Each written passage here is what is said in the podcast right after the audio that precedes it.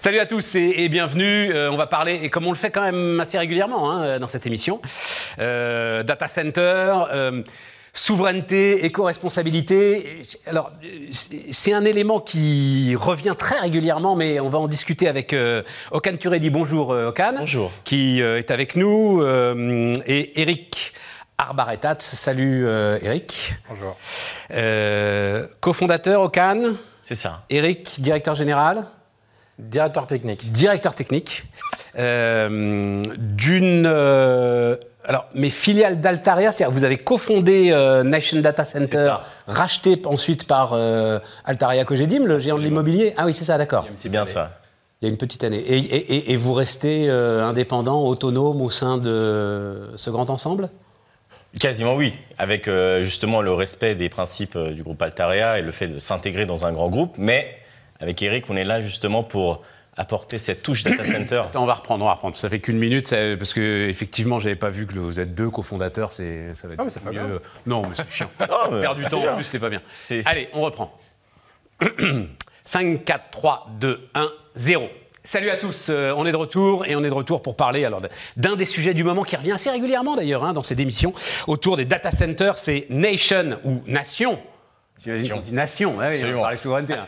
Nation Data Center qui est avec nous, les deux cofondateurs. Donc Okan Turedi, bonjour euh, Okan. Bonjour. Eric Arbaretat, salut euh, Eric. Bonjour. Bienvenue. Alors, cofondateur de Nation Data Center, mais aujourd'hui filiale d'Altaria Cogedim, d'Altaria. C'est ça, absolument. On a été racheté par le groupe Altaria en septembre 2022. Après combien de temps de, vie euh, autonome et indépendante? Deux ans de vie, deux ans de vie. Seulement Qui a commencé en 2020, effectivement. On n'a pas perdu notre temps. Et qu'est-ce qui cherchait alors euh, Altaria euh, en vous rachetant euh, au bout deux ans? Vous avez eu le temps. Alors non, mais à ce moment-là, je vous posais la question. Vous avez eu le temps de faire quelle différence? Qu'est-ce que vous avez réussi à démontrer en deux ans qui justifie qu'Altaria se dise Ouh là là, ceux-là, il faut les racheter parce qu'on ne pourra pas les rattraper c'est lié à, deux choses. C'est pas que Eric Ocan, mais aussi à un marché où, euh, justement, post-Covid, on s'est rendu compte quand même qu'il y avait des besoins de souveraineté exprimés par les entreprises, les collectivités locales en France, le besoin d'avoir localisé ces données en France avec cette euh, forte notion de souveraineté qui est arrivée, et également vraiment une prise de conscience de l'impact environnemental des data centers. Couplé au fait que on est arrivé aussi également au bon moment dans le sens où euh, on a identifié des opportunités foncières, on a identifié euh, des prospects, des demandes, des projets où, justement, avec les entreprises qui vont sur le cloud, vers les grosses entreprises à Paris et Marseille, par exemple, bah, il y a de plus en plus d'entreprises qui veulent avoir de la décentralisation et avoir les données localisées au plus près d'elles. Eric même, euh, même chose, c'est-à-dire non, moi je retiens parce que tout ça, évidemment, hein, c'est tu nous décris ce qui est une lame de fond, ça suffit pas, ça me suffit pas pour comprendre pourquoi Altaria se dit euh, là il faut qu'on signe un chèque parce qu'on n'y arrivera pas. En revanche, l'emprise foncière, ça c'est peut-être un truc euh, important. On est dans le zéro artificialisation net. Le foncier est rare. Et donc effectivement, si vous aviez euh, trouvé les bons tickets au bon moment, ça, ça vaut de l'argent. quoi. Ils avaient une ambition déjà avant nous.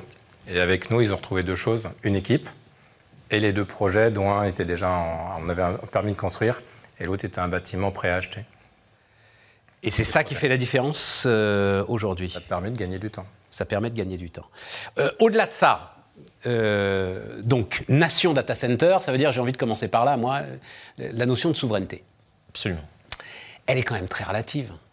C'est-à-dire que vous allez être, enfin, quel est votre degré d'indépendance à vous par rapport aux énormes euh, providers aujourd'hui de euh, ressources de calcul et de ressources de data center que sont évidemment les, les GAFA américains. C'est très, très intéressant parce que la notion de souveraineté, elle est intimement liée à celle de liberté, de pouvoir choisir et de maîtriser son destin. Et c'est pour ça que justement, ça peut effectivement être un concept relatif, mais nous, on est là pour apporter plus de confiance, plus de sérénité, dans le sens où c'est un bloc qui va aller de logiciel jusqu'à l'infrastructure immobilière du data center, et nous, on apporte cette première pierre de souveraineté, ce socle sur lequel, autour duquel vous pouvez bâtir votre maîtrise, dans le sens où un data center qui va être détenu, par exemple, par une entreprise étrangère, avec son accès est peut-être exposé à certaines lois à laquelle nous ne sommes pas de notre côté. Parce qu'effectivement, comme on- vous l'avez dit, on est filiale. Les serveurs à l'intérieur, ils appartiennent à qui? À nos clients. À nos clients. Et c'est ça qui est vraiment super intéressant pour eux, c'est la liberté. Donc c'est, alors pardon, je vais utiliser les termes techniques, hein, mais c'est finalement du on-premise déporté. Absolument. C'est du on, donc on-premise, ce sont les serveurs qui sont normalement dans les locaux de l'entreprise hein, et qui s'opposent sans s'opposer, hein, et on peut souvent retrouver les deux, avec le cloud où euh, effectivement l'ensemble des données sont hébergées assez souvent par les gros cloud providers. Absolument. Vous, vous offrez l'infrastructure technique et foncière pour qu'on puisse mettre ses propres serveurs euh, à l'abri d'une certaine manière. Exactement, à l'abri et surtout à un endroit où vous savez l'adresse précise de l'endroit où vous stockez vos serveurs. Et donc vos données. Ouais. Et on applique toutes les règles de l'ANSI qui, effectivement, a dicté des règles pour qu'il n'y ait pas de, de- de risque de, de puissance extérieure qui viennent euh, récupérer les données. C'est de l'immobilier ou c'est de la techno ce que vous faites? C'est de l'immobilier, c'est de l'industrie ou c'est de la techno? Bah, c'est un immobilier très, très spécial, hein, mais c'est vraiment Qu'est-ce avant qu'il a tout de spécial immobilier. cet immobilier? Alors, il est très sécurisé, il ne s'arrête jamais, il y a une sécurité de fonctionnement. Donc ça, ça implique quoi? Attends, non, mais parce que donne des détails, c'est intéressant. Très sécurisé, par exemple, ça implique quoi?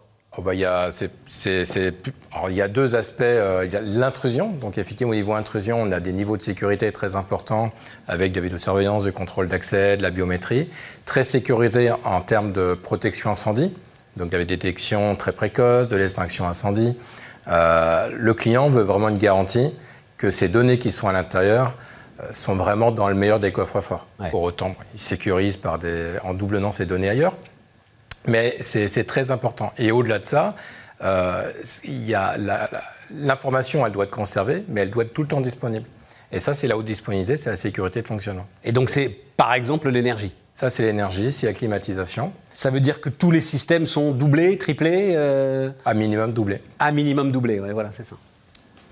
Donc sécurité, énergie, Énergie. donc 24 heures sur 24. 24 heures sur 24, avec des gardiens 24 heures sur 24, de Un, 20 heures sur 24. un autre élément aussi qui euh, marque la spécificité de ces. Une consommation d'énergie euh, extraordinairement euh, importante par rapport au nombre de mètres carrés. Voilà. Une densité fait. très importante. Alors là, on arrive effectivement au deuxième aspect après la souveraineté. Donc c'est, euh, tu l'as dit, Okan, euh, l'éco-responsabilité. Absolument. Même si je trouve que enfin, l'impact médiatique qu'on donne à votre secteur par rapport à la réalité de son impact sur le réchauffement, je le trouve démesuré. Mais enfin bon, refermons la parenthèse, les choses sont ainsi faites. Et donc là, quelle est votre, euh, quelle est votre action? Qu'est-ce que vous pouvez faire pour essayer de limiter cette consommation d'énergie? Et effectivement, dans une logique environnementale, pour nous, il n'y a pas de petit geste, il n'y a pas de petit effort. Tout doit être pris. C'est un combat global que tout le monde mène. Et avec Eric et moi, à notre échelle de data center, on est là pour faire le maximum. Et pour ça, justement, on fait très attention à l'empreinte carbone de nos bâtiments, la consommation électrique, et surtout, et Eric pourra vous donner énormément de détails dessus, sur le fait qu'on récupère la chaleur fatale des serveurs. Ça, c'est clé. Ça, c'est clé parce que derrière, ça veut dire qu'on peut chauffer des bâtiments, des piscines et des, et- et des écosystèmes à proximité. Et donc, c'est ça qui vraiment différencie le data center, probablement des 5-10 prochaines années, de ce qui a pu être fait avant. Raconte-nous, euh, Eric. Donc, chaleur fatale, hein, euh, là encore, c'est un terme euh, technique, c'est la chaleur que vous ne pouvez pas éviter, qui est émise par le processus serveurs. de production. Voilà. En l'occurrence, là, euh, des serveurs. D'ici, est-ce qu'elle aille chauffer des piscines Là, je trouve ça assez fort. C'est-à-dire Non, c'est le cas. Alors, euh, je donne l'exemple, je vais l'illustrer. Le premier projet qu'on a racheté, c'était, je vous parlais du data center en, Normandie. Donc, c'est un data center qui a été construit en 1979, qui aurait dû être destiné à être détruit. Nous, on le récupère, on le désosse totalement, mais on refait un data center totalement euh, à- aux, règles de l'art actuel. Toute la chaleur qu'on va, qu'on va utiliser de ce data center, qu'on va pouvoir récupérer, ça va permettre de chauffer une piscine, 1000 logements. Non, non, non, mais attends, comment, comment, comment, comment est-ce que tu la transmets, cette chaleur? Ah bah, en fait, la température, elle est de 38 degrés. Maintenant, les réseaux de chaleur des nouvelles générations permettent de transporter de la température 30-40 degrés. Et on la transporte sur quelques kilomètres. Et euh, des équipements euh, publics et des équipements privés. D'accord, il y a eu de l'infrastructure euh, Il y a en des réseaux sous-sol, de chaleur. euh, réseau de chaleur pour transporter tout ça. Sur combien de kilomètres Est-ce que c'est viable encore euh Oui, oui, euh, en fait, de, de l'ordre de quelques centaines à 1-2 kilomètres. Là, Ah oui, c'est ça. Ouais, ah, ça peut aller jusqu'à 1 ou 2 kilomètres. Ok. Absolument. Très bien, très bien. euh, et, et ça, c'est fait en partenariat avec les collectivités? C'est fait totalement en partenariat avec la collectivité. Et ça aussi, ça fait partie de votre expertise, ça fait partie aussi de ce que vous pouvez apporter par rapport à, L'intégration dans le territoire. l'intégration dans le territoire Absolument. par rapport à d'autres acteurs du secteur. On a fait le tour. Vas-y, vas-y, je t'en prie. L'objectif, c'est de ne pas faire un gros data center en pleine Saint-Denis, par exemple, mais vraiment de les répartir sur l'ensemble des territoires pour apporter à la fois de la sécurité, tous les territoires ne sont pas atteints en même temps, et à la fois, c'est des petits pôles de consommation d'énergie, et toute la chaleur qu'on récupère à un endroit donné, on peut tout de suite l'exploiter. Donc c'est à faire des choses à l'échelle des territoires. Ce qui doit baisser d'ailleurs les coûts d'exploitation et qui permet aux clients de payer moins cher. Qui permet aux clients de payer moins cher et qui doit développer aussi l'acceptabilité du projet, du bâtiment, euh, dans la euh, communauté, la collectivité dans laquelle il s'intègre Tout à fait. On vient pas. On n'est pas un puits de consommation d'énergie. Voilà, c'est ça. Euh, on donne notre énergie sous forme de chaleur à nos voisins.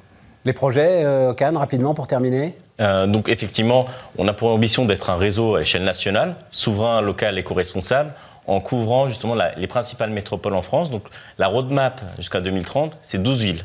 15 data centers, avec euh, justement un développement sur avenir dans les prochains mois sur l'île de France, Lyon, Toulouse et on l'espère bien Marseille. Voilà, vous avez fait connaissance avec Nation, c'est bien Nation, hein, c'est euh, Nation, avec Nation Data Center.